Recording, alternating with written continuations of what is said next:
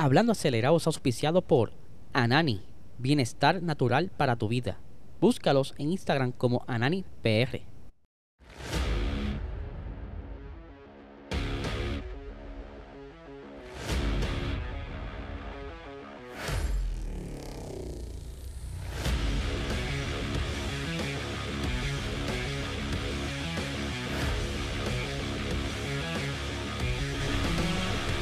Saludos amigos fiebre y bienvenidos a todos a otra edición más de Hablando Acelerable. Habla Eliezer, espero que se encuentren bien. Quiero darle las gracias al Corillo que se conectó anoche en el episodio de Box Talk.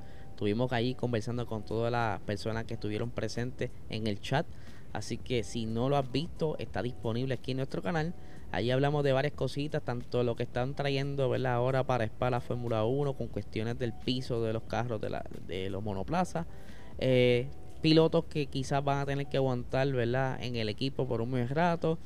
Traemos también temas de la liga, ¿verdad? La liga de eSport F1 League. Hablamos un poquito de ella, de cómo está hasta el momento, los standings, cositas.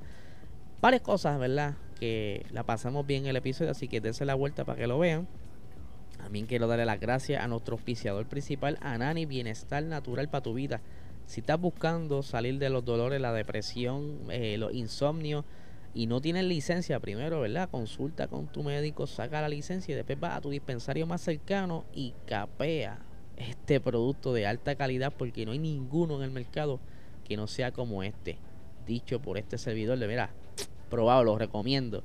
Así que, denle para allá. Ahora bien, ustedes saben muy bien que la Fórmula 1 está buscando la manera de incrementar, ya sea la cantidad de circuitos disponibles para el calendario, como también ha estado conversando subir la cantidad de carreras por temporada. Eh, en el 2019 se corrió en el circuito de Hockenheim. Eh, yo creo que fue una de las carreras eh, más entretenidas bajo agua de las que han habido hasta el momento donde hubo tanto cambio de goma por las condiciones del tiempo, ¿verdad? Como se dio ese día, eh, fue algo retante para los equipos, todos, pero todos cometieron que sea un error mínimo porque de verdad estaba bien difícil eh, predecir cómo iba a reaccionar las gomas en la pista ya que llovía, escampaba, llovía, escampaba, tremenda carrera, así que se las recomiendo que la visiten. Eh, pero como le estaba diciendo, desde ese entonces en Hockenheim no se corre y en Nürburgring, ¿verdad? En, en el Gran Premio de Eiffel no se corre desde el 2020 que fue que la acomodaron eh, a última hora para poder sacar un calendario de 18 carreras para poder por lo menos cumplir con los eh, compromisos de la Fórmula 1 con la televisión, ¿verdad? Eso fue un reto bastante grande. ¿Qué sucede? Desde esa vez no ha habido, ¿verdad? Como que algún acercamiento para de nuevo traer estas carreras, ¿verdad? Estos circuitos que son bastante emblemático. Hockenheim ha sido una de las pistas más viejas en el, en, el calendario de la Fórmula 1 y que quede fuera, pues es un poco triste. Se sabe, obviamente, que tiene que ver todo con el dinero.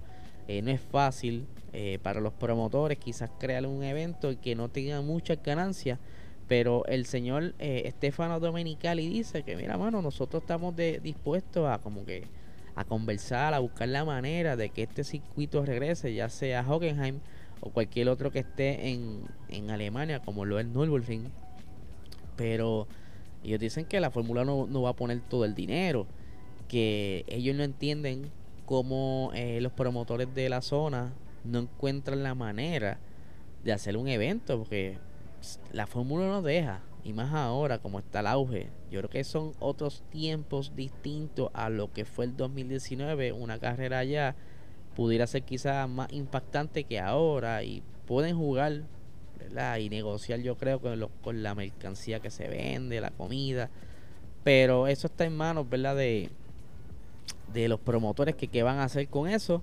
Está un poco apretada la cosa, no se espera ¿verdad? que llegue a, al calendario próximamente, pero sí, eh, esta gente quieren agrandar el calendario o por lo menos tener una disponibilidad de varios circuitos bajo contrato porque si sucede algo pues brincan para otra carrera por eso es que durante el 2020 fue que pasaron tantos problemas y repitieron pistas porque a ese entonces no había tanto contrato con diferentes pistas. Corrieron dos veces en Austria, eh, ¿sabe? Es un poco retante.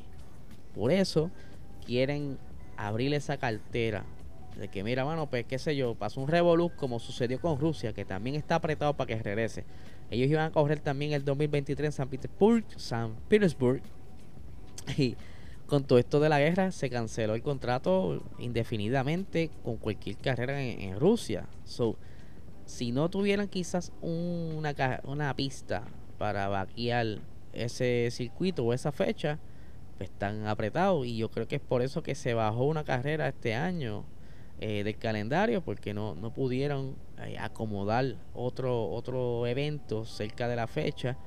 Y, esto tiene que ver mucho con la logística, no es fácil. O sea, tú estás viajando a todo el mundo y como que mover un chispito en la, la ¿sabes? No me quiero imaginar, no quiero estar en, eso, en esos zapatos en cuestión a logística, pero sí, vamos a ver si por lo menos eh, logran algún acuerdo. Yo creo que Hockenheim es una buena alternativa, al igual que el Blue Ring, cualquiera de las dos, pero Hockenheim me gusta mucho. Es un circuito bastante entretenido y siempre da buenas batallas. Por otra parte, ¿verdad? Ya que se me escapó aquí la foto. Eh, el equipo Haas, ¿verdad? Ustedes saben que Haas ha estado, ¿verdad? Como que peleando con el dinero en, todo este tiempo. Eh, ahora mismo, de igual manera como pasó con el circuito de Rusia, con la carrera en Rusia, por todo este eh, revolú que hay sobre la guerra, pues sacan todo lo que tenga que ver con Rusia. En este caso a Haas le quitaron el auspicio y pues también tuvieron que salir del piloto para cumplir y estar todo tranquilo. Eh, pero entonces han estado sufriendo por esa, esa falta de dinero, aunque eh, ellos fueron más listos, ellos pidieron dinero adelantado, pero esto fue por el revolú que ya habían tenido con Rich Energy. ¿Ustedes se acuerdan de Rich Energy? Eso fue otro bochinche más con el equipo Haas, donde el auspiciador en este caso fue quien se quitó por unos pequeños problemas legales que estaban teniendo durante ese 2019 y pues él dijo, mira, yo me quito, el, el, el dueño de Rich Energy, o por lo menos el de, la parte que estaba auspiciando, él indicó que se quitaba porque no, no era suficiente eh, el problema, digo, no era suficiente los resultados que estaban teniendo en ese entonces eh, y es por eso que se, se, retira a mitad de temporada y no, no dio el dinero.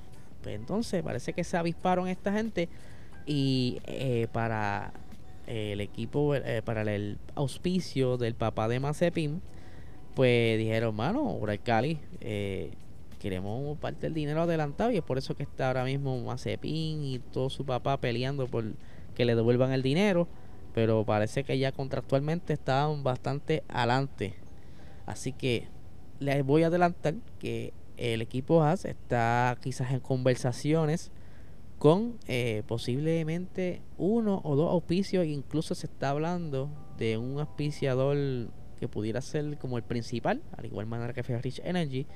Pero eso todavía está en conversaciones. Y es bastante importante para el equipo que, que tenga un auspicio lo más tardar a finales de esta temporada para así poder entonces ellos eh, estar cómodos eh, monetariamente, ¿sabe? Ellos están corriendo ahora mismo con lo que es eh, el, el, pote que le queda de, de y que quizás eso no sea suficiente para poder arrancar la temporada que viene, ¿verdad? Ellos han podido sobrevivir con eso y que han estado corriendo bastante bien, o sea, ellos han tenido un buen desempeño este año, a diferencia del año pasado, ha estado capturando bastantes puntos en comparación, tienen 34 puntos actualmente, que eso en cuanto al premi a la premiación final de la temporada significa bastante dinero y ellos pues si pueden empatar la pelea con otros picios pues es más interesante. Así que ojalá y se le dé, pero por lo menos ya están en conversaciones que es lo importante.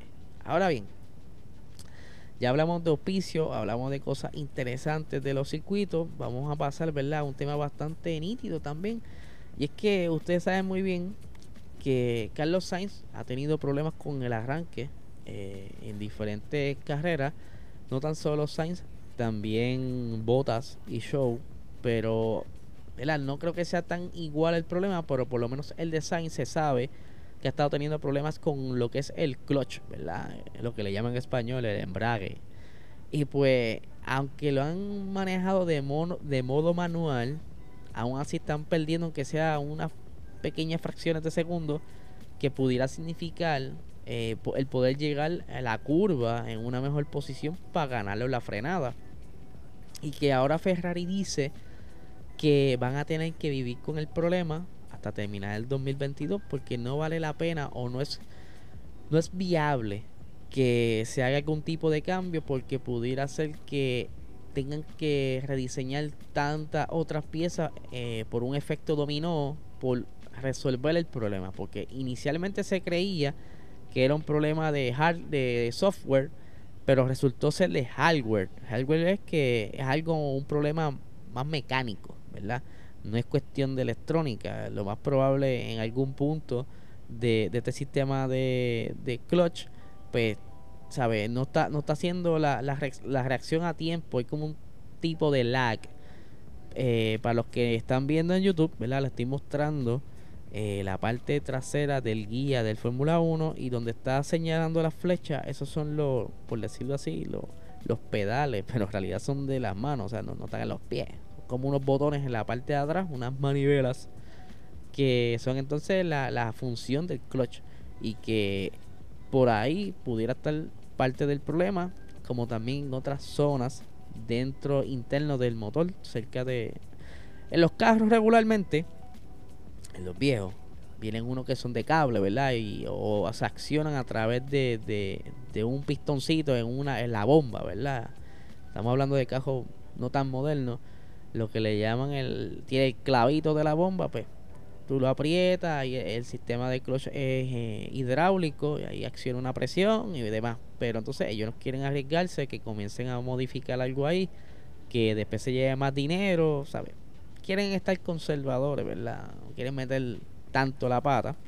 Aquí le estoy mostrando en pantalla lo que es el clutch como tal del carro Fórmula 1 verdad a diferencia de los carros regulares eh, el carro, por lo menos los de fábrica o los sencillos, tienen un disco de asbesto parecido a un pad de freno, solo que esto es lo que está pegando todo el tiempo con la volanta, ¿verdad?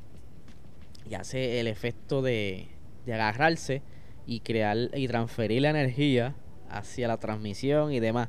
Pero aquí es más un poco más complejo, ¿verdad? Aquí tiene ya varias pastillas de, de o cualquier eh, eh, material similar a lo que es un clutch regular. Y pues esto también pues, es bastante crítico se ha visto como pilotos han abandonado la carrera por problemas hidráulicos por problemas con el clutch como tal.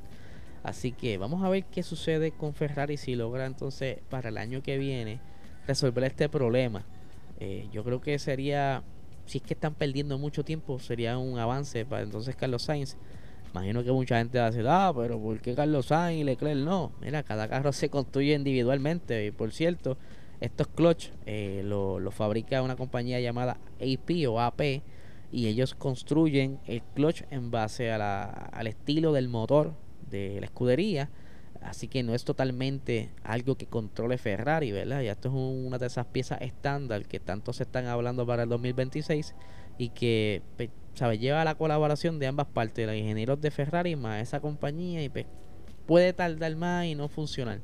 Y es por eso que prefieren esperar el 2023 a capturar la oportunidad en el nuevo carro para así tener todas las oportunidades de una y no invertir tanto dinero. Así que nada, gente, les recuerdo que tenemos el website hablandoacelerado.com donde estamos subiendo, ¿verdad? Eh, Corillo está trabajando, escribiendo tenemos a Spillover subiendo mujeres en motorsports.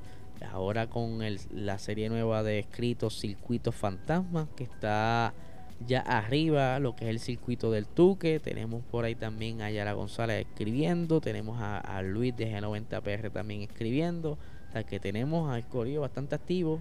Yo estoy ahora mismo trabajando en una columnita. Todavía no voy a decir el título hasta que no la termine, pero estoy trabajando algo yo creo que va a tocar corazones de los fiebrus de verdad de Puerto Rico y que próximamente va a estar saliendo. Eh, también les recuerdo que se suscriban a este canal. Eh, si está aquí, ¿verdad? Y es la primera vez, te gusta el contenido, suscríbete, dale like, dale, sus, eh, dale a la campanita para que te indique cuando subimos contenido.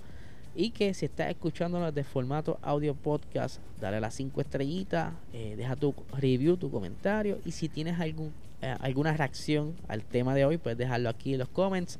Que yo siempre estoy pendiente de los leo y los contesto. Así que nada, gente, no les quito más tiempo. Que tengan excelente día.